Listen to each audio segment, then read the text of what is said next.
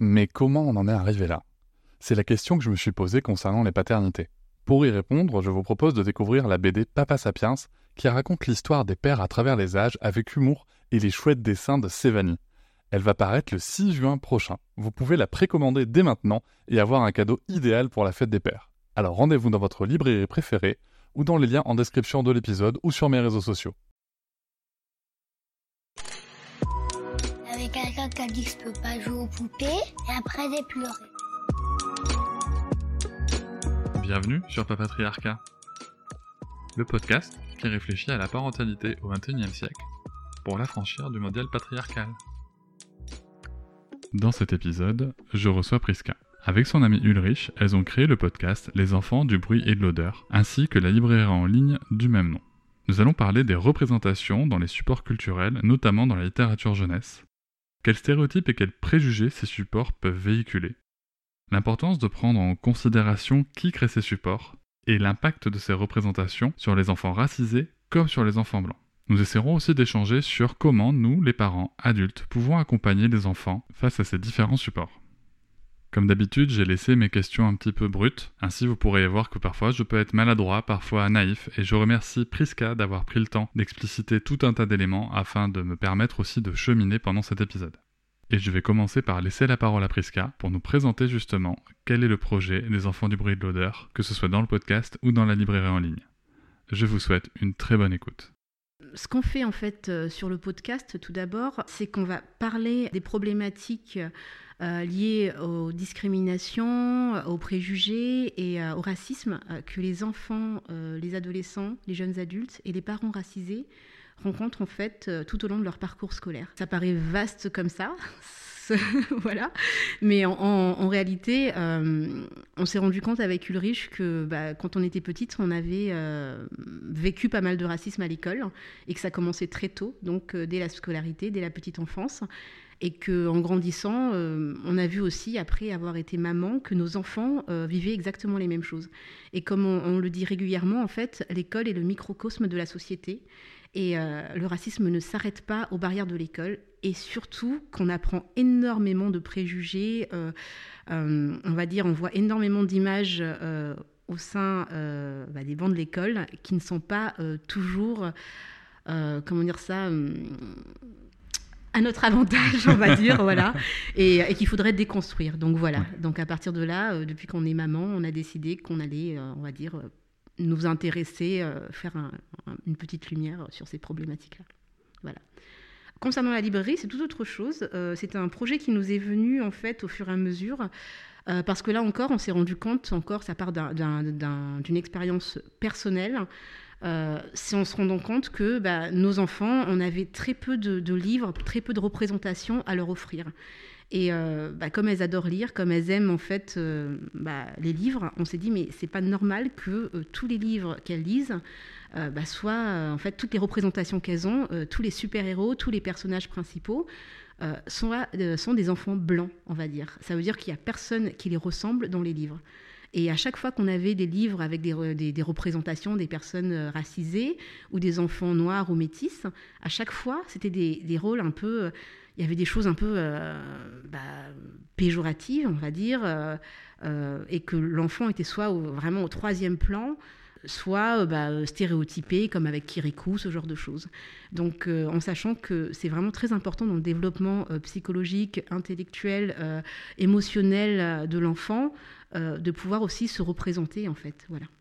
Donc c'est la raison pour laquelle on a décidé d'ouvrir une librairie en ligne euh, dans laquelle ben, on, présente des livres avec euh, beaucoup plus de personnages, des personnages divers, de la diversité on va dire, et, euh, plus de représentation surtout. Alors c'est vrai que ça a l'air d'être un, gros enjeu. Moi qui travaille en librairie, c'est vrai que je, ne peux que confirmer l'état des représentations, donc en effet des personnes racisées, mais aussi des fois des stéréotypes de genre mm-hmm. dans, la dans la littérature jeunesse. Alors en France, on n'a pas de statistiques euh, ethniques, mhm. contrairement euh, à d'autres pays comme les États-Unis. Alors c'est un côté très pratique parce que comme ça, ça évite de relever qu'il y a un problème, donc on peut dire qu'il n'existe pas. Euh, petit point de vue personnel. et, mais pour autant, les chiffres existent aux États-Unis. Mhm. Tu les as? Est-ce que tu peux nous, en parler, nous les donner et, mhm. et, nous dire ce que tu en penses, s'il te plaît? Alors, on a les chiffres, on va dire, là, j'ai des chiffres, des données qui vont être basées de 2015 à 2019. Mhm. on voit par exemple qu'en 2015, c'était 73% des enfants représentés dans les, livres étaient des enfants blancs, avec 13% d'animaux. 8% d'afro-descendants, 3% d'asio-descendants, 2% de latinx et, les Premières Nations, donc 1%. Euh, ça, a un peu changé depuis 2015. Euh, euh, ça veut dire qu'en 2019, on arrive à 42% d'enfants blancs. Par contre, bah, la différence entre les 73% et les 42% d'enfants blancs sont passés chez les animaux. Donc aujourd'hui, en fait, il y a plus de personnages d'animaux que des personnes racisées dans les livres. on n'a pas fait ce type d'études en France et je trouve ça assez dommage est dommageable euh, parce que bah, on a une espèce de tendance ici euh, en France à pas vouloir, on va dire, euh, bah, regarder le problème en face et, et, et surtout regarder son ampleur. Parce que quand on parle du, par exemple, du fait en fait qu'il n'y ait pas de représentation, ça paraît un sujet vague si on ne sait pas chiffrer, si on ne sait pas, on va dire analyser réellement ce qui s'y passe. Et le fait de ne pas pouvoir faire des statistiques euh, comme ça bah, ne permet pas en fait de, vraiment voir l'ampleur du problème. Et, du coup, si on ne sait pas l'ampleur du problème, on a difficilement la possibilité d'y apporter une solution aussi. Oui, complètement. Mais c'est exactement ça. Il n'y a pas de problème. Enfin, ne regardons pas, comme ça on mm. sait qu'on on est sûr qu'on ne verra pas le problème. Mm. Alors moi je trouve ça quand même assez dingue de se dire qu'il y a plus de représentation, si j'ai bien compris, c'est que les animaux sont plus représentés que l'ensemble des personnes racisées dans les livres jeunesse aux États-Unis. Et, là, c'est aux États-Unis, hein, en sachant qu'il y a quand même, euh, par exemple, ce qu'on appelle la discrimination positive. Ça veut dire qu'il y a quand même un effort de fait. Euh, voilà, en France, ça n'existe pas. Et, puis après, euh, je vais, dire quelque chose qu'on m'a pas posé comme question aujourd'hui, mais qu'on me redit souvent, c'est que des fois, il y a des personnes qui vont vous dire Mais oui, mais en Afrique, euh, est-ce qu'il y a autant de blancs que de personnes euh, noires? Alors, déjà, il faut savoir que oui, dans les pays africains, il y a beaucoup de représentations de personnes blanches, même dans les dessins, dans les, livres et autres. Et puis, là, on ne parle pas de personnes africaines, hein, on parle de personnes racisées français. C'est comme si on me posait la question, par exemple, de se dire euh, bah, les Africains blancs, on va dire, et puis je sais pas, les Ivoiriens blancs ou les Malgaches blancs, par exemple. Euh, il y en a combien déjà? Euh, Il y a combien de Malgaches blancs à Madagascar? Et, comment sont-ils représentés? Donc, ne serait-ce que par ce type de questions, parfois, quand, je regarde sur les réseaux sociaux ou les personnes qui me parlent, quand on me dit oui, mais en Afrique, là on vous parle de Français, on ne vous parle pas de, personnes venues du continent africain ni du continent asiatique. On parle de Français qui sont ici, qui sont nés en France et qui sont représentés nulle part. Et, ça, ça, permet aussi de véhiculer cette image et cet imaginaire que bah, être français, c'est blanc, déjà. Et que ceux qui sont représentés eh ben, sont euh, bah, des enfants blancs, des personnages blancs. Voilà. Et donc le fait, en effet, qu'être français, c'est blanc, alors que la nationalité n'est pas une question de, couleur de peau, d'origine ethnique euh, ou autre. Tu soulignes un, avec cette question, pour le coup, tu, soulignes un point qui, euh, qui m'interpelle parce que j'ai lu dans un article, en l'occurrence euh, chez Slate, mhm. que tu, parles tu parles de la représentation dans les pays d'Afrique, que justement les, les, livres, notamment les manuels scolaires, mhm. sont édités par la France mhm. dans certains pays d'Afrique et, et, justement ont des représentations, encore avec beaucoup de personnes blanches, et aussi avec des rapports qui sont problématiques. bien sûr. alors, ça se passe pas de la même façon à Madagascar, donc je vais pas parler non plus de choses que je ne, mhm. voilà, que, que, je ne maîtrise pas, mais je sais que pour la Côte d'Ivoire, euh, oui, il y a des livres qui sont euh, bah, des manuels scolaires qui vont être édités en France, bien sûr. Euh, et puis surtout, bah, il y a aussi la, question de la langue. Il hein. faut savoir que dans les pays anciennement colonisés par la France, les gens ont dû bah, perdre leur langue, oublier leur langue pour pouvoir adopter en fait le français. Et, euh, et, du coup, bah voilà, c'est que je, je, pense que dans certaines écoles, euh, même pas, en fait, on va même pas aller jusqu'au, jusque sur le continent africain. Euh, sachez que à l'île de la Réunion, qui est français, en Guadeloupe, en Martinique, on apprenait les ancêtres les Gaulois. Juste ça. on ne prend pas du tout, en fait, la spécificité des personnes françaises, certes, mais noires, et de se dire que apprendre les volcans d'Auvergne quand on a un volcan à l'île de la Réunion qui s'appelle le Piton de la Fournaise qui est en éruption, enfin qui est en, éveil et, qui, a des éruptions régulièrement et qu'il est préférable d'apprendre les volcans d'Auvergne qui se trouvent à 10 000 km de là, c'est juste pas normal en fait. Et encore une fois, c'est un regard euh, auto-centré euh, bah, euh, sur l'hexagone, on va dire, et, sur la norme blanche. Parce que la Guadeloupe et la Martinique et la Réunion, bah, ils sont français en fait, les gens. Donc on pourrait peut-être apprendre et faire des manuels scolaires, ne serait-ce que pour la Guadeloupe, la Martinique ou la Réunion, ou d'autres encore. Bah, les ancêtres ne sont pas gaulois en fait. C'est quoi l'enjeu pour un enfant racisé D'avoir plus de diversité dans les représentations qu'il peut rencontrer, que ce soit dans les livres ou sur d'autres supports? Eh ben, Tout simplement euh, dans, dans, le, dans, dans, l'imaginaire, dans, dans, le champ du possible. Je sais pas, toi, par exemple, euh, tu vis ici euh, et que on, va dire que tous les livres que tu vas lire, ça va être des enfants noirs, des enfants asiatiquetés, tu vois, et, tous ces gens-là font des choses extraordinaires. Mais toi, tu n'en fais jamais, tu vois. Tu vois jamais aucune personne qui te ressemble, qui, qui va faire euh, des choses extraordinaires, qui va être super-héros. Et les peu de fois où tu vois euh, des personnes qui te ressemblent, euh, bah soit ils font des bêtises, soit ils sont pas terribles, soit ils sont pas très beaux, ils sont dessinés d'une façon assez moche. Ou alors imagine que tous les blancs que tu rencontres dans la rue, euh, bah, soient tous des éboueurs. Tous les blancs que tu rencontres dans la rue, par exemple, eh ben, euh, ce sont euh, bah, des femmes de ménage, des, personnes qui gardent des enfants, qui soient dans le service. Voilà. Donc, juste retourne-toi cette question. Si aujourd'hui tu vivais en France et que bah, les personnes qui te ressemblent, un, n'étaient pas représentées, et deux, avaient des, des, métiers qui étaient socialement, on va dire, dévalorisés. Voilà je commence déjà par te dire ça. Rien que pour que tu puisses euh, imaginer un petit peu ce que ça peut te faire sur toi et le, le sentiment que ça peut, te, ça peut te donner. Et aussi, quelle est ta place dans cette société? C'est important parce que on me dit régulièrement non mais je comprends pas moi j'ai pas dit des trucs racistes moi je comprends pas euh, enfin les, parents les, gens autour de moi sont toujours très étonnés quand, par exemple leurs enfants ou les gens autour d'eux sortent des choses euh, bah, qui leur paraissent abominables mais j'ai envie de dire, mais vous n'avez pas besoin d'ouvrir la bouche pour ça. En fait, toute la société se charge aujourd'hui de dire où est la place de l'enfant racisé, de l'adulte racisé. Si un adulte, un enfant racisé n'est représenté nulle part dans un livre, dans un dessin animé, euh, dans une histoire, ça veut dire quoi Une société qui l'efface de partout? Et qui lui dit, en plus dans la réalité, enfin clairement, tous les jours quand je marche, euh, même quand je vais dans le train, qui est en train de nettoyer la poubelle dans le train? Qui passe avec son sac dans le train? Pour euh, que nous puissions, enfin que toi, moi, enfin voilà, puissions en fait jeter nos poubelles. Qui le matin à 5 heures du matin, au niveau des éboueurs que je vois dans, les rues? Euh, Qui va faire les ménages? Qui va aller garder les enfants? Maintenant, qui a la connaissance? Qui qui sont les personnes qui sont censées avoir la connaissance? Les enseignants, euh, les hommes politiques, les chercheurs, les savants. c'est toujours des images de personnes blanches. Et ceux qui sont dans le service, c'est toujours les images des personnes euh, noires ou racisées. Les corps racisés sont dans le service. Et, les autres corps, on va dire, les, corps blancs, sont dans l'intellect, euh, dans la création et dans plein de choses. Et, du coup, c'est des messages, en fait, qu'on donne à nos enfants. C'est des messages et qu'on donne aussi aux enfants blancs.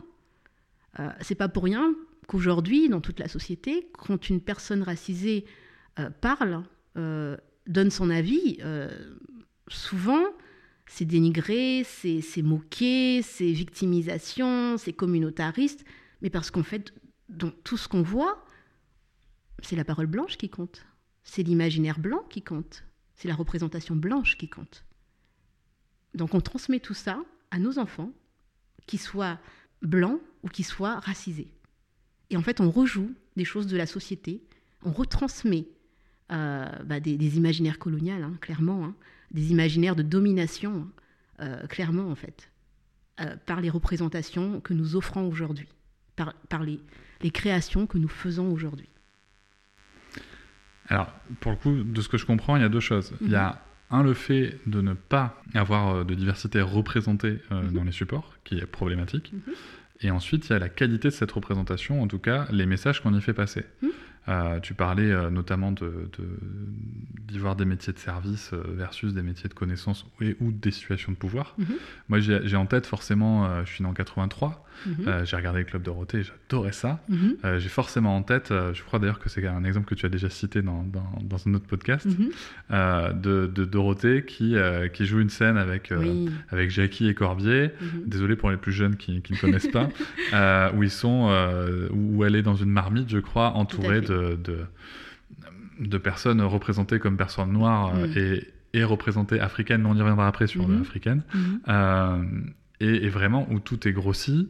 Euh, J'ai aussi grandi si tu veux, dans, une, dans une génération qui a connu Michel Leb comme Mm. étant euh, une représentation de l'humour qu'on pouvait avoir sans aucun problème. Mhm. Voilà, est-ce que il n'y a pas aussi cette dimension de la qualité est vraiment pas aussi essentielle en termes de, de représentation? Mais en même temps, je me dis, euh, enfin, bien sûr que c'est essentiel, mais en même temps, euh, qui euh, font ces représentations? Encore une fois, des personnes blanches. Des personnes blanches, enfin, Dorothée, ce qu'elle représente là, ce qu'elle montre là, c'est son imaginaire en tant que femme blanche, les gens qui produisent cette émission. C'est leur imaginaire euh, de la personne noire en tant que personne blanche. Donc, voilà, c'est des imaginaires colo enfin, coloniaux en fait. Hein, complètement. C'est un- mot qu'on peut prononcer. C'est pas un gros mot. Hein. J'ai pas, de- j'ai pas de problème avec ça. Non, mais voilà. Donc, en fait, c'est. C'est aussi. euh, moi, je vois, par exemple, quand je te parle de, la qualité de la représentation, quand je vois les personnes euh, qui sont euh, caricaturées, qui sont caricaturées avec des gros yeux, le côté cannibalisme, parce que c'est ça, hein, la, bouche, tout ça, oui, bien sûr. Mais c'est pas une personne noire qui reste dessinée comme ça. hein. Clairement pas. Et c'est pour ça que je te dis l'importance de savoir qui, déjà, un, tient le stylo, qui crée et comment elle crée. Et c'est pour ça que c'est important aussi que les personnes blanches se questionnent, clairement. Le racisme, c'est aussi un questionnement de comment, en tant que personne blanche, on a pu intégrer tout ça et comment on voit en fait les personnes racisées. Moi, personnellement, si je me dessinais, euh, j'irais pas dessiner une paume toute noire devant parce que je sais très bien en fait que ma paume, en fait, elle est pas noire. Euh, j'ai pas ce type d'image euh, là. Quand je vois des livres où en fait il y a aucune ombre sur, euh, sur, un personnage noir, qu'en fait c'est juste barbouillé vraiment, hein, voilà, je suis tout de suite en un quart de seconde que la personne qui a pu dessiner ce personnage n'est absolument pas noire. Quand je vois des livres où les enfants qui sont perçus en tant qu'asiatiques sont jaunes, je sais très bien que c'est pas une personne asiatique qui va aller se dessiner en jaune en fait. C'est- bien l'imaginaire colonial en fait de la personne blanche qui a grandi avec ça. Une personne asiatique, elle sait très bien qu'elle n'est pas jaune. Ça me rappelle euh, une BD euh, qui porte mon prénom, qui Mhm. s'appelle Cédric, euh, et, et que j'adorais beaucoup lire, parce qu'elle portait mon prénom. Et c'est vrai que si tu veux maintenant, quand je revois le personnage, euh, j'ai oublié son, son prénom d'ailleurs depuis, mais de la petite fille euh, Non, j'ai pas lu. c'est asiatique, bah voilà, en fait, euh, bah, pour, pour te dire, c'est vraiment stéréotype, hein, de la Mhm. tenue à la couleur vrai. de Oui, bien peau, sûr. hein. Chapeau aux conique, yeux- iconique. aux euh, yeux, Oui, voilà, aux le yeux- trait. les yeux toujours un, trait, Mhm. et, et l'accent. Oui, c'est ça, toujours. Et l'accent qui est prononcé, c'est vrai que tu te rends compte que ça entretient, et ça entretient, et, et ça, euh, chez l'enfant que, que j'étais, Mhm. euh, ça implémente veux, vraiment un, un- un stéréotype, et, et c'est là où tu te rends compte, c'est un, petit peu le serpent qui se mord la queue. C'est que d'un côté, on a euh, des, des représentations dans les, dans, les, dans, dans les ouvrages, dans les supports qui sont stéréotypés et qui Mhm. font grandir des adultes qui vont les porter, ces stéréotypes, voire les, et les cultiver Mhm. parce qu'ils ils grandissent avec nous. Euh, et de notre côté, pour le coup, ça fait des adultes qui sont incapables de les remettre en question.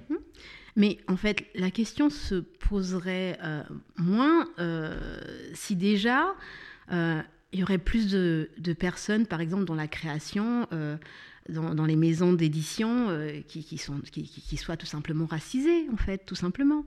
Euh, Enfin, c'est ça, c'est pas mettre une seule personne, mais en, fait, on, vient toujours au même problème. Ça veut dire que les personnes racisées doivent, c'est ce que je te disais tout à l'heure, aller dans certains postes.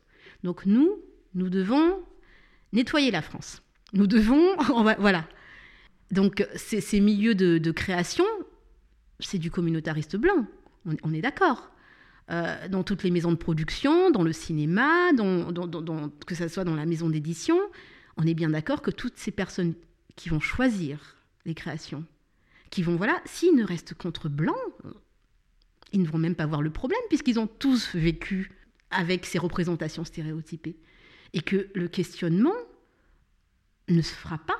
C'est comme si tu disais que dans la création, enfin, on va dire aujourd'hui, en 2021, bon, c'est pas le, plus, le meilleur exemple, mais ça fonctionne quand même.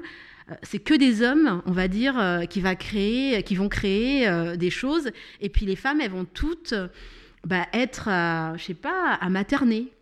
Donc forcément que la création va, continuer à faire en sorte que le stéréotype du maternage pour la femme euh, va tout simplement continuer à être véhiculé et que ces hommes-là, si on leur pose la question, mais attendez, c'est problématique, ils vont pas voir où est le problème puisqu'ils vont rester entre eux dans la création, dans, la, enfin, dans, dans, tout ce qui est production. Là, tu parles de la place euh, des, personnes racisées sur, euh, dans les milieux de création. Moi, j'ai eu l'occasion de regarder le, documentaire Où sont les Noirs mm-hmm. de Rokaya Diallo. Mm-hmm. Et euh, je le recommande aux auditoristes qui, qui voudraient le, regarder. C'est, euh, bah, je crois que c'est clair en fait. Il faut le regarder. Il faut le regarder. Et, euh, et, et, c'est pas de. On est, on est au-delà des, des, éléments du ressenti ou quoi. C'est, extrêmement factuel. Mhm. Mhm. Et je pense qu'il faut ouvrir les yeux et qu'il est notre responsabilité au-delà même de, de, de raciser ou pas raciser, mais d'ouvrir les yeux, c'est la réalité qui nous entoure. Et, ça, c'est un gros. Euh, enfin, pour le coup, je pense que c'est un documentaire qui est vraiment très intéressant mm. sur ce sujet-là. Est-ce que, selon toi, il y a, en 2021, est-ce qu'il y a encore des, des, livres et des collections problématiques contemporaines, hein, récentes, Dans, la, dans la littérature jeunesse mm-hmm. J'entends jeunesse. Hein. Mm. Aujourd'hui, je ne parlerai pas de, des livres d'Éric Zemmour, mais, euh, mais dans la littérature jeunesse aujourd'hui. Ah, mais bien sûr, il y, y, a plein de, de livres très problématiques. Euh, il y en a eu un qui est sorti il y a très peu de temps. Euh, et euh, je ne vais pas citer de, nom parce que voilà, j'ai pas envie ni de faire de la pub pour qu'on mette de la lumière dessus, ni de faire un lynchage. la seule chose, c'est qu'on a contacté la maison d'édition avant qu'ils sortent. Enfin, voilà, parce que nous, du coup, on est une librairie quand même, donc on reçoit toutes les informations. avant, on reçoit les plaquettes. donc, c'est vraiment dommage parce que euh, on, se rend compte que des personnes n'ont pas envie d'écouter et que, encore une fois, n'ont pas envie d'écouter parce que euh, ça dépend euh, vraiment de qui ces personnes ont en face d'eux. encore une fois, la façon dont on, communique avec les gens, c'est aussi des, dynamismes de pouvoir. Hein. Ça veut dire que mes remontées, moi j'ai vraiment senti que les remontées d'informations n'étaient pas euh, importantes et qui j'étais euh, pour aller euh, oser dire ce genre de choses, puisque ce n'était sûrement pas moi qui avait la connaissance de, ce côté-là. Mais bon, c'est pas grave. Je, ne l'ai pas mal prise. J'ai juste voulu au moins donner l'information parce que j'entends régulièrement des personnes dire oui, mais on savait pas. oui, mais, mais on n'avait personne. Pourquoi j'ai pas pris une personne noire euh, dans un film où en fait le personnage, je sais pas, Alexandre Dumas est noir, mais on a mis Depardieu, c'est parce qu'on avait sûrement personne de noir en tant qu'acteur. Enfin, je sais pas, bon, je dis vague. je ressors ça juste comme ça. je la regarderai celle-là quand même. non, mais voilà. Euh, donc, la personne, quand on lui a dit euh, bah, c'est problématique, c'est très raciste. Euh, euh, et, on nous a répondu, euh, on nous a renvoyé une autre plaquette avec écrit Esprit étroit, s'abstenir. Donc voilà, c'est de se dire, quand on dénonce pour prévenir, tout simplement pour dire, bah là, on peut peut-être y réfléchir ensemble. Euh, je suis pas venue en, lui, en, explosant la porte en disant mais vous êtes horrible. Euh, on a parlé, avant même de, lui pointer ce problème, on a parlé pendant de longues minutes pour essayer de préparer parce que c'est important de préparer les gens aussi pour pas qu'ils se sentent trop agressés. Donc voilà. Et, euh, et, du coup, à partir de, enfin, quand on lui a dit que le livre était problématique, que les personnes justement asiatiquées en France risquer en fait des enfants allaient tomber dessus et que, que c'était clairement raciste, que c'était pas possible. Et eh ben la personne l'a mal prise en fait et dire, euh, elle nous a dit que bah non, c'était comme ça, et puis le livre allait sortir bien sûr et que et qu'en fait c'était plutôt les personnes avec l'esprit étroit qui allaient trouver ça euh, bah, raciste quoi. Donc les personnes euh, asiatiques en France ont l'esprit étroit sûrement parce que je l'ai présenté à plusieurs personnes du coup et elles ont toutes été choquées, mais clairement choquées. Euh, par ce livre. Voilà. Euh, et, c'est ça le problème, en fait. C'est que quand on relate des choses euh, qui sont clairement racistes et qui sont problématiques, on n'écoute pas les concernés. Ça veut dire que la personne en face, blanche, qui n'expérimente pas le racisme, qui, qui, est représenté, qui est considéré comme la norme, ne va même pas se dire que bah, elle n'a pas toujours son avis à donner sur tout, en fait, et qu'elle n'a pas l'expertise de tout. donc, c'est vraiment important. je pense que les personnes arrêtent de s'auto-centrer et acceptent aussi bah, de travailler d'égal à égal avec des personnes racisées. Voilà. Et que bah, je vais faire un petit. Euh, voilà, mais de se dire, c'est bien beau d'aimer Fatima, Aïssatou, parce qu'elles sont sympas et qu'elles et qu'elles gardent bien nos enfants et que patati patata. Mais en fait, euh, de se dire, bah, euh, bah, je sais pas, Fatima peut très bien travailler. dans, dans l'édition, peut peut-être être sensitivity reader et, peut-être peut être créatrice et qu'en réalité, par exemple, aujourd'hui, euh, dans, tout ce qui est auteur et autrice, moi, je rencontre euh, beaucoup de personnes racisées qui sont en auto-édition, mais parce que les maisons d'édition ne veulent pas d'elles, tout simplement. Et qu'on ne nous dise pas après, bah non, on n'en trouve pas, parce que les livres, en fait, ils se vendent euh, très bien. Et c'est même des livres que parfois je vends mieux que ceux qui sont en maison d'édition. Et pourtant, elles ne trouvent pas de maison d'édition. Ben merci en tout cas de les, proposer. c'est important. Non, mais ça montre aussi la démarche essentielle euh, et, à quel point, euh, là où, comme tu le disais tout à l'heure, euh, là où il y a aussi les lieux de pouvoir dans, dans les éléments de décision, donc là, en l'occurrence dans l'édition, ben, il y a pas, c'est il y a un gros manque de diversité. Et moi, je reste assez stupéfait qu'une que l'erreur a été commise en toute transparence. Hein. Mm-hmm. que l'erreur soit commise, qu'on mm-hmm. dise bon bah ouais, on a merdé, ok, très bien problème. Désolé. Est-ce que on peut faire une réédition? Mhm. Il y a des livres produits, vendus. Bon, ben. Mhm. On va pas je, en, à l'occurrence, j'ai jamais vu de livre rappelé euh, mhm. par un éditeur, mais en tout cas, dans le cas d'une réédition, on peut améliorer. C'est des choses qui se font sur d'autres questions, sur, notamment sur des questions de santé, ça s'est produit. Euh, sur, sur, sur, les représentations des appareils génitaux féminins, ça s'est fait. Euh, sur d'autres livres, donc c'est quelque chose qu'on sait faire. Donc en fait, Quelque part, est-ce qu'il n'y a pas une volonté aussi On ne demandait même pas tant.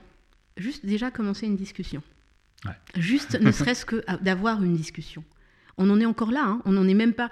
Enfin, là, c'est. Enfin, franchement, Cédric, là, tu rêves, là. Enfin, de se dire, ah, Réo. Enfin, non, là, je pense que c'est peut-être d'ici 20, 30 ans, je sais pas. Là, on demande juste, ne serait-ce qu'une discussion.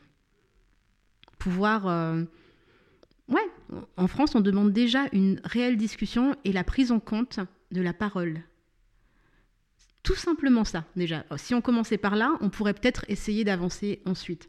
Le problème, c'est que bah, la, prise en compte de la parole, c'est un truc euh, qui ne se fait déjà pas. Puisque, euh, voilà, c'est que, les personnes euh, racisées, aujourd'hui, c'est pas qu'on n'a pas le droit à la parole, c'est que la parole, elle est souvent dénigrée, moquée, vue comme extrême, perçue comme dangereuse, clairement, on va dire. Euh, et, là, dans, ce qu'elle me disait, esprit étroit, s'abstenir ou autre, elle avait aussi peur, en fait, cette personne. Euh, enfin, on va nous parler de, de conseil culture et tout ça.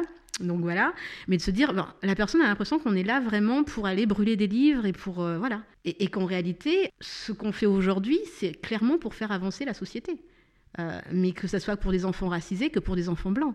C'est de se dire comment créer un avenir demain, comment créer un autre monde demain. Je voudrais juste ouvrir une petite parenthèse euh, pour les auditoristes qui nous écoutent avant de, partir justement sur l'effet des représentations et sur, les enfants blancs. C'est, euh, tu utilises depuis plusieurs fois, euh, depuis le début de l'enregistrement, le mot asiatique mm-hmm. C'est un mot que je ne connais pas. Mm-hmm. Est-ce que tu peux me l'expliquer, s'il te plaît? Alors, asiatique c'est parce que c'est être perçu comme une personne asiatique, on va dire. C'est, on te met une étiquette, encore une fois. Donc, mm-hmm. c'est ça. alors, euh, pour être plus juste, on pourrait dire asio-descendant. Ce serait quelque chose de, on va dire, euh, plus juste.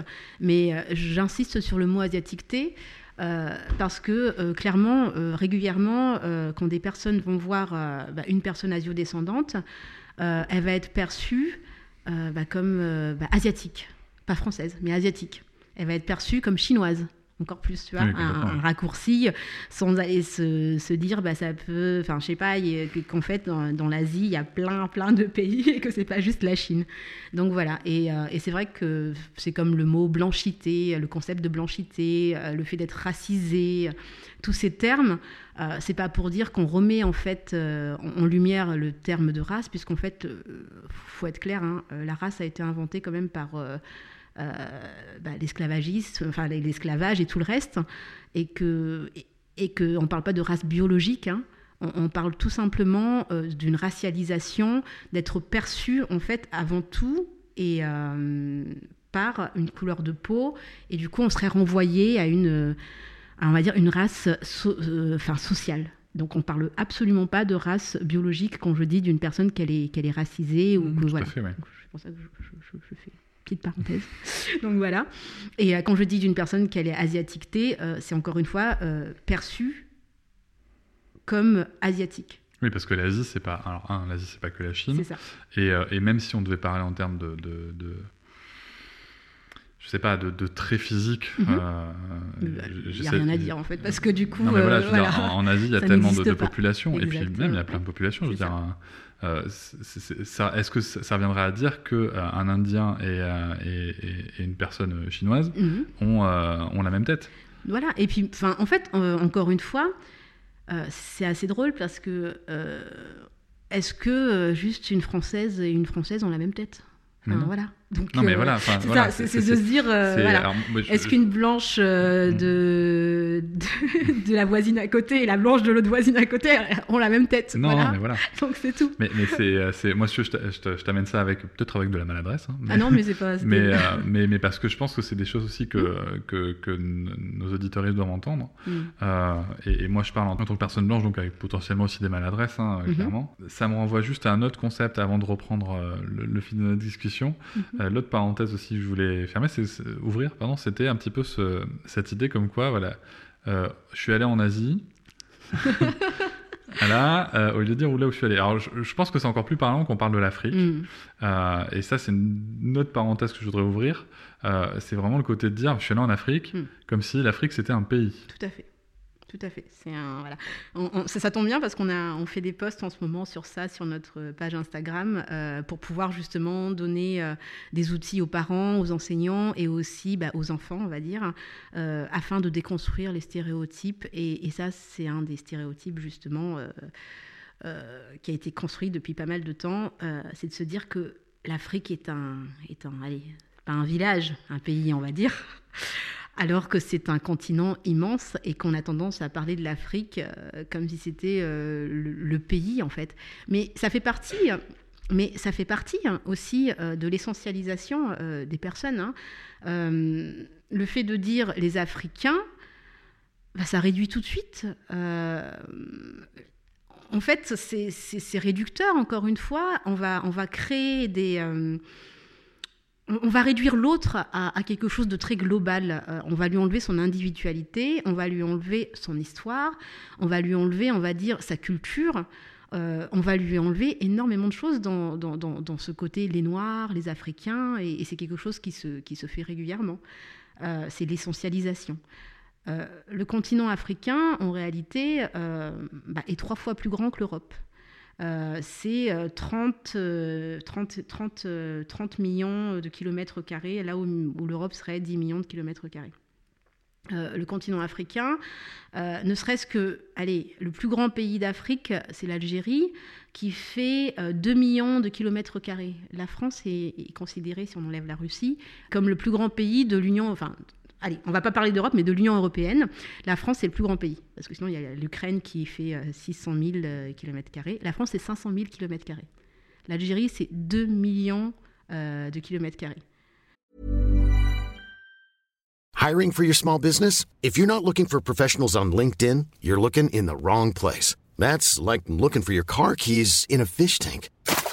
LinkedIn helps you hire professionals you can't find anywhere else, even those who aren't actively searching for a new job but might be open to the perfect role. In a given month, over 70% of LinkedIn users don't even visit other leading job sites. So start looking in the right place. With LinkedIn, you can hire professionals like a professional. Post your free job on linkedin.com slash people today. Il euh, y a énormément de choses euh, qui se disent sur l'Afrique euh, qui sont un, une réelle propagande en réalité. Donc, le fait de dire l'Afrique comme ça, c'est une façon aussi de grandir l'Europe, qui est... Euh, c'est le fait de se permettre de s'auto-centrer, de, grandir, d'avoir l'impression, en fait, bah, que c'est plus grand, que qu'on est plus grand en fait, que, notre petit monde là est, beaucoup plus grand, euh, plus vaste qu'il est réellement. Et c'est aussi une façon de se créer, de se voir en tant que norme. Euh, vous avez l'Asie aussi qui, est très grand. euh, Il y, a, plein de continents qui sont énormes. Et c'est là où on voit aussi bah, les outils qu'on utilise aujourd'hui à l'école. Euh, c'est pour ça que je dis l'imaginaire, la représentation et même le factuel, hein, c'est important. Parce qu'aujourd'hui, la carte utilisée à l'école est une carte fausse au niveau des représentations, au niveau de la superficie des pays. Ça veut dire que l'Europe est grandie, euh, les États-Unis sont grandis, donc ça montre bien, hein, voilà, posés au centre, euh, alors et, les pays, en fait, les continents, euh, l'Amérique latine, l'Asie et l'Afrique sont rapetissés vraiment. Donc l'échelle est juste pas bonne. Donc ça paraît, on a l'impression que l'Europe est centrale et très grande, alors que pas du tout. Ça, c'est vrai que tu en as parlé tout à l'heure et je trouve ça, je trouve ça assez, assez frappant maintenant que, maintenant que, maintenant que j'ai l'info. Une petite question là pour clore euh, cette parenthèse. Euh, Est-ce que, à ta connaissance, tu as déjà entendu des personnes euh, afrodescendantes Mhm. euh, dire qu'elles sont allées en Europe alors qu'elles parlaient euh, de dire qu'elles sont allées en France ou en Angleterre ou... Ah non, pas du tout. Ah d'accord. Non, non, mais euh, juste euh, pour que ce soit non, clair. mais Donc merci, je vais refermer la parenthèse sur ces sujets. Merci d'avoir précisé ces notions Mhm. parce que c'est vrai que là on, utilise des mots et je veux juste que ça soit le plus clair possible pour tout le monde. Pour revenir sur le sujet des représentations Mhm. euh, des personnes racisées, tu par- on- avant d'ouvrir la parenthèse, on parlait des enfants blancs. Mhm. Alors j'ai posé la question d'une manière très un peu particulière. C'est finalement, c'est quoi l'intérêt pour pour un enfant blanc d'avoir cette diversité? Si ce qui existe déjà lui entretient une position sociale euh, et de pouvoir dans, le, réel qui l'entoure. Alors, euh, je pense que c'est- très important justement parce que euh, je ne sais pas si les personnes se, rendent compte, mais tout simplement sa, richesse et sa, sa connaissance en fait. Moi, quand je vois des personnes, enfin, réel- réellement, hein, quand je vois le genre de représentation qu'il y a sur des personnes racisées, je me demande toujours si ces gens ont été enfermés dans une case ou dans un immeuble pendant tant d'années pour écrire ce genre de choses. On est en 2021. Et, euh, et- et- en fait, pour pouvoir, euh, pour avoir grandi euh, de cette façon et créer des choses dans des cases comme ça, c'est que le- l'esprit est aussi formaté en fait. Et, et clairement, enfin, être même dans la créativité, si, on est enfermé dans quelque chose, dans nos représentations, on, ne peut pas euh, créer librement euh, si tout notre imaginaire est formaté. Et il faut aussi se dire que le monde change et que pour un monde euh, de, je dirais pas de cohabitation, mais pour, que, la France fonctionne bien, je pense qu'il est plus que temps de, comment dire ça, d'élever nos enfants ensemble et de, de, de- partager euh, des valeurs réellement communes, de faire un partage aussi des connaissances, un partage, on va dire, de la visibilité et du territoire. Parce que je pense clairement qu'en réalité, euh, on n'est pas à nos générations, les générations qui arrivent euh, ont, une réelle soif de, de liberté, de changement, d'égalité. Et, euh, et même chez les enfants blancs, en fait. hein. Euh, je, vois, quand je discute avec cette génération, toutes ces choses, euh, les, codes sociaux, les codes sociaux sont en train de changer.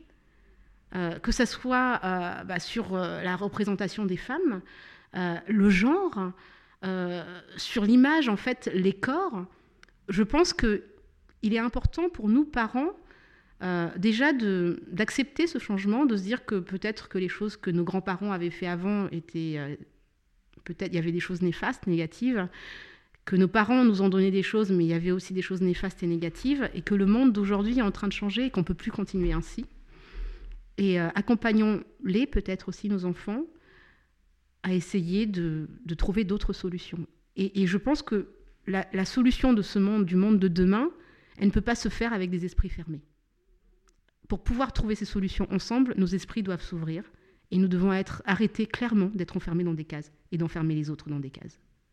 Donc, pour l'avenir de nos enfants, de cette planète aussi, je pense qu'il est plus qu'important euh, bah, d'arrêter cette propagande et de clairement euh, les aider, les accompagner euh, vers l'ouverture d'esprit.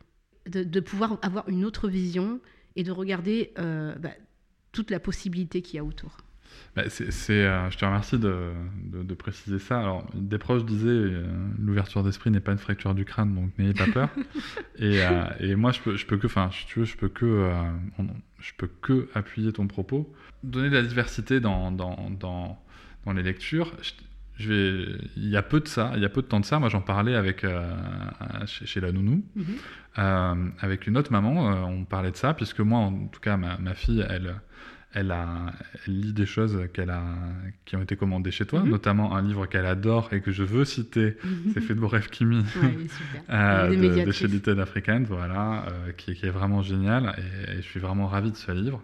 Et euh, il y a un autre support que j'ai validé qui n'est pas encore utilisé, puisqu'elle ne regarde pas spécialement de dessin animé, mais en tout Mhm. cas qui est prêt. Mhm.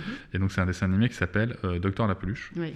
Voilà. Les filles l'ont regardé, enfin ma grande l'a regardé Qui- petite. Voilà, qui est, euh, que, que moi j'ai, que j'ai sélectionné parce que euh, bah, c'est une petite fille racisée dans Mhm. laquelle ma, ma, ma- fille peut potentiellement se projeter, qui est médecin, Mhm.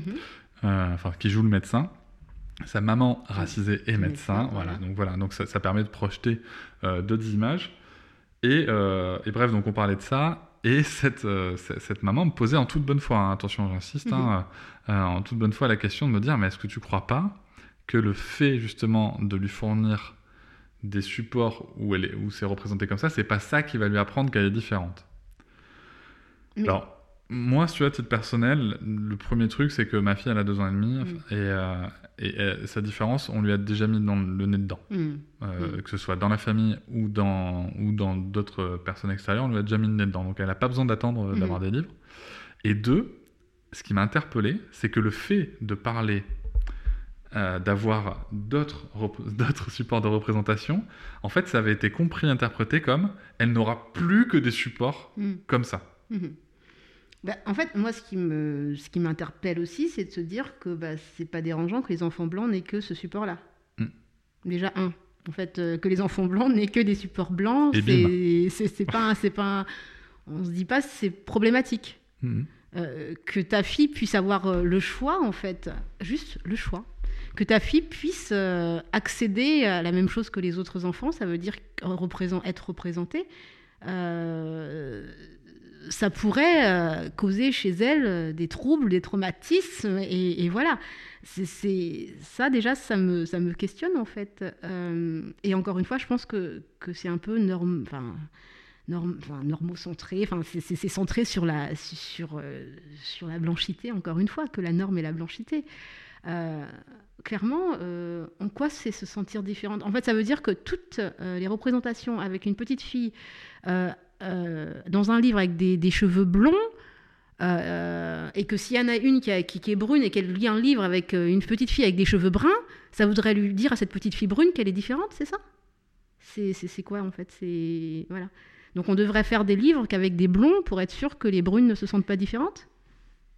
Enfin, je sais pas. Je, te, je te remercie de le citer comme ça parce qu'en fait, ça souligne bien l'absurde Mm. de, de- de la Mm. situation. Donc c'est vrai que c'est des questions. Alors moi, j'aurais, tu vois, le, le- je, vais, je vais renvoyer à l'épisode que j'ai pu avoir avec euh, Pila et Lisa Rigoulet sur, euh, Mhm. sur l'éducation non genrée, où, euh, où elle, justement, on, on est, et je les rejoins totalement, elle préconisait le fait, en effet, d'avoir potentiellement des supports Mhm. euh, où il y a d'autres représentations, mais de conserver aussi les supports problématiques, justement pour en- en- encourager une lecture critique de, Mhm. de nos enfants sur ces sujets-là. Alors, là, je parle du sexisme, hein, en l'occurrence. Alors euh, oui, alors c'est pas tout à fait pareil parce que en réalité, euh, en fait, sur le, je, je pense qu'on a quand même fait, on n'a pas fait le même travail aujourd'hui sur le sexisme et sur le racisme en, en France. hein. Mhm.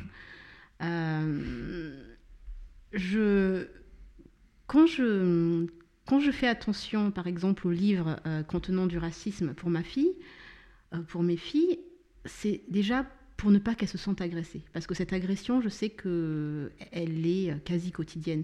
Ça peut être à la boulangerie, ça peut être dans la rue, c'est ce que je disais, des fois on questionne ce qu'elles font là.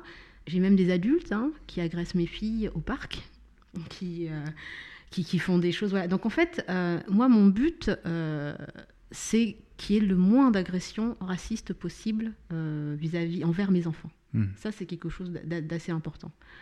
Et euh, je pense que les parents racisés, c'est clairement ce qu'ils recherchent aujourd'hui. Ça veut dire que, en réalité, euh, on a tous envie que nos enfants euh, aient conscience du racisme et vivent leur première expérience de racisme le plus tard possible. Et on est, allez, on a même envie qu'ils ne le vivent jamais, ce qui n'est pas le cas. voilà. Donc, euh, on ne peut pas parler parce que c'est, en plus, c'est quelque chose qui se vit de l'enfance jusqu'à la mort, clairement. Euh, et dans, le quotidien, dans les rapports au quotidien, dans, plein de petites choses qui, pourront toi te paraître complètement, euh, voilà. Mais c'est, le fait, de, je te dis, même sortir, aller faire des courses, aller à la poste, faire des, c'est que ça peut te tomber. La réflexion raciste, euh, elle te tombe dessus dix fois par jour, et à chaque fois sans jamais que tu t'en rendes compte. Et, euh, et dans les supports, dans les voilà, à la télé, à la radio, enfin, t'allumes la radio, t'as 50 milliards de fois en boucle, et voilà, et des choses qui. Mais euh, moi, je ne suis pas pour en fait mettre mes enfants face à ce type d'agression euh, consciemment. Parce que le fait d'être représenté euh, comme des singes, par exemple, en tant que petite fille noire, Mhm. je vois pas en quoi en fait ça leur ferait du bien d'être face à ça. Je vois pas en quoi ça leur ferait du bien en fait de savoir que bah, des personnes les perçoivent comme ça et les dessinent comme ça et c'est dans le pays où elles vivent ou, et, et leur propre pays qu'elles sont traitées comme ça. Parce que voilà, ça, ça leur fait pas du bien de savoir que leurs copines vont se moquer d'elles par rapport à ça, vont, les réduire à- et qu'elles auront jamais parce que quand on est une femme, euh, on a quand même cette personnalité. Moi, je suis noire et je suis une femme. Par contre, euh, même dans les milieux de femmes, euh, je suis perçue d'abord en tant que femme noire, enfin, en tant que noire avant d'être femme. Et des fois, parfois même en parlant avec des féministes, elles me disent alors on verra le problème de, racisme plus tard, mais enfin, ou alors on parlera des noirs. Non, en fait, non, c'est pas ça. C'est clairement pas ça en fait. C'est des choses qu'on ne choisit pas. C'est je suis une femme noire et, parfois on me voit en tant que noire avant d'être femme en fait. Voilà. Et, et- justement par rapport à l'histoire du racisme, on me voit d'ailleurs plus en tant que noire qu'en tant que femme. La preuve, les représentations des femmes dans le féminisme aujourd'hui en France, euh, il faut encore des fois euh, pousser des coups de gueule, on va dire, euh, pour que quand on parle de femmes, les personnes pensent aussi à se dire bah oui, en fait, femme, ça peut être aussi une personne racisée. C'est pas que des personnes blanches. Ah oui, bah si on veut faire un sujet sur le racisme, on va mettre une personne noire, ouais, super. Mais si on veut parler de, de, de- de la féminité, de la maternité, de si, ah ben on va mettre des femmes, quoi, pas des noirs. Tu vois, c'est ça. Non, mais complètement. Donc voilà. Donc en fait, c'est quelque chose qui de toute façon, elles le portent, qu'elles le veuillent ou non, et, euh, et, et qu'on leur, euh, qu'on leur impose en fait. Donc j'ai pas envie en plus de, pas du moins à cet âge-là, pas, pas- peut-être plus tard bien sûr, bien sûr que je, je garde et que si elle tombe dessus par mes gardes, on explique et autres. Mais je préférerais qu'elle tombe pas tout de suite dessus en fait, parce que parce que je sais aussi les blessures que ça fait en tant que personne euh, de se dire bon bah elles sont françaises en fait mes filles aussi. hein et, euh, et de, de l'agression que ça peut être pour elle et de la blessure que ça peut être d'être rejetée ou d'être perçue de cette façon-là. Hmm. Voilà. Merci. Euh, juste pour, euh, pour, tous ces sujets-là, euh, moi j'invite les auditoristes à écouter bah, déjà le podcast Les enfants des bruits de l'odeur, qui est très, enfin moi, moi en tout cas, qui, qui m'apporte beaucoup en termes de, de réflexion sur la façon dont je me suis moi-même construit aussi. Mhm. Parce que comme beaucoup de- d'enfants de, qui ont grandi en France, j'ai eu des camarades euh, noirs, arabes, euh, asiatiques, euh, tout ce qu'on veut, et j'ai eu des comportements problématiques, et donc ça peut vous inviter à réfléchir. Mhm. Encore une fois, personne ne vous demande de vous flageller, juste ré- voilà, réfléchissons. Non mais, tu vois. Après, il y a, peut-être des gens qui aiment ça, se flageoler, je sais pas. tu- Mais qu'est-ce que tu en sais aussi de leur vie quotidienne Mais peut-être que c'est par rapport à ça, mais par rapport à autre chose, ils aiment juste. Et l'autre support que je vous recommande, c'est le podcast, le podcast Kif Taras. Ouais. Euh, voilà, qui, qui est extrêmement enrichissant. Euh, voilà, sur ces sujets-là, on a quand même pas mal balayé le sujet. Mhm. J'aimerais euh, ensuite essayer de, de parler peut-être des solutions Mhm. euh, qui pourraient être portées, en tout cas celles que toi, tu, tu entrevois et auxquelles tu as pu réfléchir. Ma, ma, euh, ma question, en fait, a plusieurs euh, Mhm. Donc je te laisse euh, les traiter dans l'ordre que tu veux ou tous ensemble, enfin voilà, je te laisse comme tu veux. Donc ces solutions, selon toi, euh, qu'est-ce qu'elles pourraient être sur le plan social et politique, sur le plan individuel dans un foyer, et aussi sur le plan privé de la part de la, des maisons d'édition, des libraires, des productions, enfin des milieux de la création? Sur le plan social et politique, euh, ça, passe de l'urbanisme, ça passe à, enfin, il y a tellement de choses en fait à refaire, ne serait-ce que de parquer des gens comme ça en fait, tout simplement dans, des lieux où, où, on crée, on va dire on crée, on va dire, des, quartiers, des lieux où c'est que des personnes racisées. On crée en fait des écoles en zone où euh, clairement, on va dire, euh, bah, on sait très bien que les personnes qui vivent là sont des personnes racisées. Les écoles euh, sont faites pour être des écoles professionnelles qui vous mènent vers des, filières professionnelles. Donc à partir de là, enfin, en fait, il y, a une reproduction aussi de, de, la classe, on va dire. Il y a une reproduction des chemins de vie. Euh, donc euh, il y, a une réelle politique de reproduction des, chemins de vie. Euh, de temps en temps, bien sûr, on va, on va, créer cette école de la chance, on va en laisser passer quelques-uns, mais structurellement, on voit bien que dans certains quartiers, bah, il n'y a, que des personnes racisées, et que dans ces quartiers, limite dortoir, eh ben, il n'y a pas d'infrastructure pour les enfants. Ça veut dire que nous, corps racisés, nous devons être tenus toujours. On ne peut pas circuler librement, c'est ce que je disais. Il n'y a pas d'infrastructure comme des parcs, euh, il n'y a pas d'infrastructure pour que les enfants puissent se promener en sécurité. C'est que des barres d'immeubles, par exemple, euh, un peu loin de tout, euh, et, avec des fait, en sorte que les gens s'entassent, ne puissent pas avoir d'intimité, traités comme des animaux. Et, et, toutes ces choses, en fait, sont aussi euh, pour faire en sorte que bah, les personnes ne puissent pas euh, euh, s'épanouir intellectuellement, s'épanouir physiquement et, s'épanouir dans, la mouvance en fait. Voilà. Donc ne serait-ce que d'essayer de changer ce genre de choses, ça pourrait être, pour moi, c'est déjà, déjà pas mal. Hein.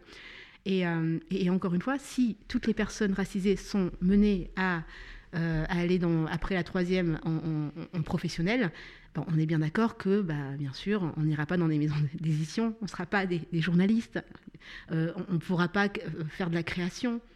Euh, si nous sommes faits que pour être, on va dire, au service de la population blanche française, à partir de là, il n'y a, pas de possibilité.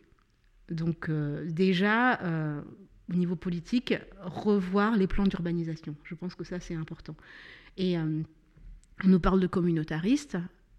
Mais clairement, euh, enfin, c'est pas nous qui avons créé euh, ces immeubles pour que nous soyons tous euh, regroupés dans, dans, certains lieux. Hein. C'est déjà problématique en fait. On n'est pas une partie de la France à cacher, à parquer dans, des lieux. Et ça me fait un peu penser à des camps de travail en, réalité. Donc dans, les, dans, les, dans certaines parties, en fait, dans toutes les villes, hein, on a toutes nos petites banlieues, nos petits quartiers chauds, nos petits, voilà, de la plus petite à la plus grande ville de France.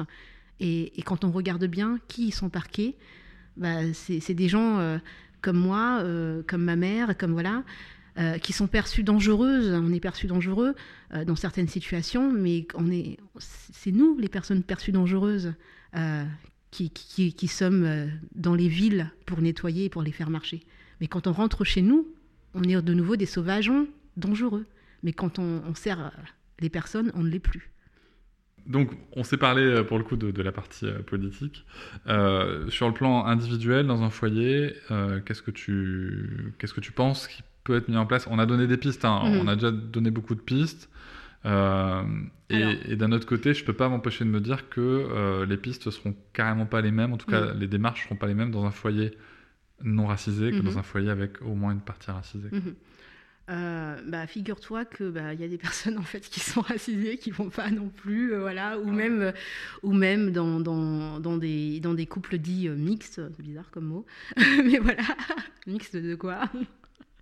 Donc dans des couples où en fait bah, il y a une personne qui serait racisée et l'autre on va dire blanc bah, là aussi en fait il y a des couples où, où en fait il n'y aura pas de plus que ça de, de, de, questionnement euh, sur comment, on va dire, euh, euh, déconstruire, que ce soit les enfants ou, les adultes. Voilà. Donc pour moi, en fait, la première des choses dans un foyer, c'est déjà de voir un petit peu, bah, parce que j'invite toujours les parents à, à regarder les supports qu'ils ont et qu'ils présentent à leurs enfants. mais qu'on soit racisé ou non. Parce que c'est ce que je te dis, bah, même moi, euh, il a fallu à un moment que je regarde tous les supports que j'ai euh, ici à la maison et que euh, je commence à trier des livres. Et, par exemple, avec des, des, enfants blancs, moi là, j'invite clairement les parents à faire ce que tu disais toi justement, à essayer de déconstruire ce qui ne va pas dans un livre, en se disant, bah, tu vois, ce livre-là, pourquoi moi j'estime que euh, bah, qu'il y, a des images négatives, euh, des stéréotypes, des préjugés, des choses qui, n'ont rien à faire en fait dans un, livre, et, pourquoi moi je trouve que que c'est pas terrible en fait, voilà. Et, là, je pense qu'en tant que en tant que parent blanc, il y a un réel rôle à avoir euh, sur bah, l'éducation de nos enfants et, comment en fait leur expliquer bah, les préjugés et les stéréotypes et aussi, selon, selon, les âges, hein, bien sûr, leur expliquer d'où ça vient parce que l'histoire est importante. On a beau vouloir l'enterrer, la mettre sous le paillasson, bah, les choses reviennent. Je ne sais pas si vous entendez déjà parler des, traumatismes transgénérationnels. Et euh, il y a une histoire de France euh, qui a été euh, commune, hein, hein, aussi bien aux personnes racisées qu'aux personnes blanches. Et, c'est une histoire qu'on ne peut pas enterrer comme ça, qu'on doit regarder en face afin qu'elle ne fasse pas plus de dégâts dans les années à venir que, si on en parlait tout de suite, on va dire. Donc je pense que c'est important de, prendre vraiment l'ampleur des choses, de se renseigner en tant que parent, pas dire n'importe quoi aussi, euh, de prendre des livres, de, lire, de se déconstruire en tant que parent pour pouvoir déconstruire nos enfants. Après, je ne dis pas que, que le parent connaîtra à 100%, mais, mais c'est bien aussi, les enfants, ils nous apprennent des choses. Hein. Des fois, ils nous questionnent et on est là, ah ouais, non mais t'as trop raison, moi je, vais aller voir ça. C'est exactement. Euh, merci de le dire parce que euh, moi je pense que euh, pour, pour se déconstruire et pour, pour le faire personnellement, mhm. et, c'est clairement une voie qui est beaucoup plus facile, mhm. ça passe par les enfants. Quoi. C'est, les, les, les, enfants là-dessus sont clairement, je mhm. trouve, une vraie source d'inspiration parce qu'ils sont, ils sont libres naturellement de, de, tous ces questionnements-là. Ils ne se posent pas les questions de couleur de peau, pas couleur de peau. Ils les voient, hein. attention, hein. n'allons pas, n'allons pas euh, faire croire que les enfants ne voient pas les couleurs, parce qu'en fait tout le monde les voit les couleurs. On voudrait juste faire clore le débat. Hein. Euh, mais justement, c'est juste qu'en fait ça ne pose aucun problème. Les enfants n'ont pas de stéréotypes, sauf ceux qu'on leur a mis euh, oui, voilà, c'est ça, exactement, tout à fait. Mais naturellement, ils sont libres de tout, quoi. Mm, voilà, tout à fait sur le plan, et en fait sur le plan privé, quand je dis privé, je parle bien sûr des, entreprises, mhm. euh, de la part bah, des, maisons d'édition, des librairies, puisque c'est quand même un petit peu la, branche dans laquelle tu es, et aussi après dans les milieux de la création, euh, mhm.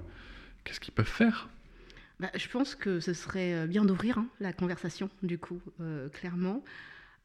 et de, commencer à regarder bah, les acteurs et les actrices euh, bah, du monde euh, bah, de, de, la littérature, de la création, euh, mais qui serait racisé en fait, parce qu'il y, y, a plein de monde, il, y a, clairement plein de monde. Le seul problème, c'est qu'ils ne sont pas appelés et que et qu'on ne fait jamais appel à eux et qu'on ne demande pas en fait les avis. Nous, clairement, c'est ce que je dis. Moi, je, je, lis des livres régulièrement, je note, je fais des je fais des tableaux de ce qui ne va pas, de ce qui... Voilà. Donc moi j'attends la, conversation qu'on pourrait euh, avoir ensemble euh, sans aucun problème. J'attends, en fait, je suis prête à, en discuter. Puis on, travaille avec d'autres personnes qui sont prêtes à, travailler sur ça. Il n'y a, aucun problème. Le tout, c'est d'accepter, d'ouvrir ses portes. Euh, depuis un certain temps, on se dit oui, avec Black Lives Matter, les choses changent, il y a plus de, de représentation.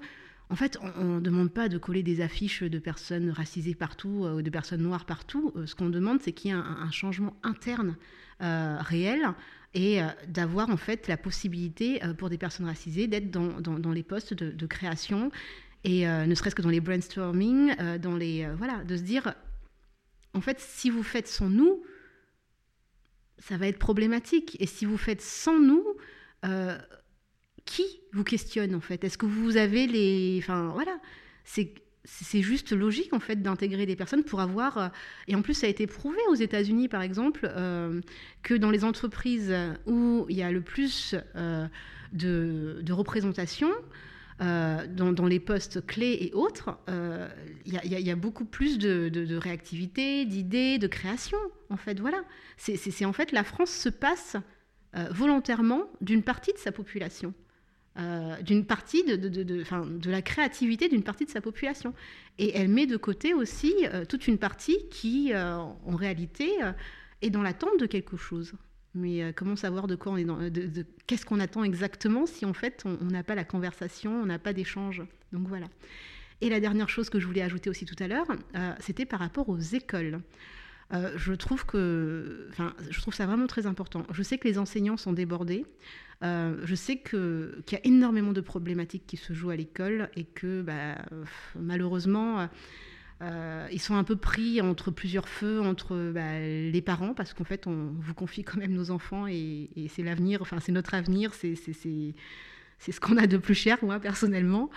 Euh, et, en même temps, bah, il y a une politique qui fait que bah, les enseignants ils sont en train bah, d'être étranglés, enfin, voilà, mourir à petit feu euh, sous des lois, sous des, réglementations. Euh, et voilà quoi. Donc quand je fais le podcast, je parle de l'école parce que c'est un lieu où il y a énormément de, bah, problématiques qui se jouent pour des personnes racisées. Et c'est là où, dès la toute petite enfance, on nous, inflige, on va dire, euh, bah, des stéréotypes, des préjugés. Et, c'est là aussi où on vit nos premières vraiment euh, grosses discriminations et grosses attaques racistes. Hein. Mais euh, c'est pas pour, euh, pour jeter la pierre à l'école, on va dire, c'est surtout pour dire, ben voilà, le constat, il est là, regardez-le, regardez-nous. Euh, c'est pas pour dire, vous, enseignants, vous êtes des gens euh, horribles et que c'est quelque chose, enfin, le, racisme est individuel, c'est pas ce qu'on dit. Les, on, sait très bien aussi que les outils que vous avez entre les mains, ce n'est pas vous qui les créez. On sait très bien aussi euh, qu'il y a tellement de choses à traiter, il y a tellement de problèmes aujourd'hui à l'école que vous allez vers la, priorité, les choses qui vous semblent le, plus important. Mais, euh, mais, moi, en tant que parent de petite fille racisée, petite fille noire, euh, l'importance pour moi, c'est que ma fille puisse aussi vivre son enfance en tant qu'une petite fille et qu'elle puisse croire en ses rêves. Donc, si on peut travailler main dans la main aussi avec le corps enseignant, c'est quelque chose qu'on propose régulièrement, de proposer des ateliers aux enseignants, de discuter avec les enseignants, de, pouvoir communiquer, on va dire, et d'avoir des échanges. Parce que je pense que encore une fois, c'est comme ça euh, qu'on pourra aussi euh, changer les choses et avancer ensemble. L'échange, l'écoute, c'est important. Euh, moi, je voudrais juste souligner quand même une chose, c'est que oui, le corps enseignant a des solutions, mais je pense aussi que ça devrait venir d'au-dessus, les solutions, et que la position du gouvernement actuel plus principalement du ministre Jean-Michel Blanquer, qui vise à nier tout problématique dans l'école en tant qu'institution et de la citer comme un exemple euh, d'égalité sociale, un vecteur d'égalité sociale, ceci est faux. Mm-hmm. Euh, je tiens juste à rappeler que la dernière étude PISA d'ailleurs, est au contraire, euh, a souligné le facteur d'inégalité de l'école mm-hmm. aujourd'hui. Donc euh, oui, le, corps enseignant peut s'investir, mais je, moi je reste convaincu que la solution doit venir d'au-dessus, elle est politique, mmh. Et euh, il faut redonner des moyens à ces enseignants, il faut leur donner du temps, il faut aussi accepter en effet euh, que bah, qu'on ne sait pas tout et mmh. que des volontés privées comme, comme la tienne mmh. peuvent être intéressantes justement d'intervenir dans les écoles, de, proposer des ateliers ou des formations aux enseignants, voilà, d'échanger sur le sujet, ça peut être super intéressant. On fait aussi des ateliers pour les enfants. et pour les enfants. Et, euh, et, je suis tout à fait d'accord avec toi pour le fait que ce soit aussi politique. Euh, mais en même temps, euh, si, on ne se, si on ne se mobilise pas, pardon, bah, en fait, je pense que la politique, elle va pas avancer. J'entends. je, te rejoins à 1000%. Euh, mais alors, je te rejoins à 1000%. Merci beaucoup, Prisca, pour cet échange. Je peux que euh, encourager les gens qui nous écoutent à, aller sur votre site, à écouter le podcast, à écouter les supports, les autres supports qu'on a donnés aussi, à mhm. découvrir et à s'ouvrir, euh, parce que c'est vraiment quelque chose qui humainement est extrêmement enrichissant. Merci. www.lesenfantsdubruitdelodeur.com. Je fais la pub aussi, hein. Parce que la librairie en ligne c'est super important. Ça nous permet aussi de, ça permet de soutenir ce qu'on fait, et en même temps on se dit, bah, on, est content que, que, les personnes euh, bah, croient aussi au projet, et, euh, et voilà. Je mettrai le lien dans la description du podcast. Parfait. Merci. Merci Cédric. Je vous remercie de m'avoir écouté. Je vous invite à vous abonner et nous pouvons aussi nous retrouver sur Facebook, Instagram et sur le blog papatriarca.fr. A bientôt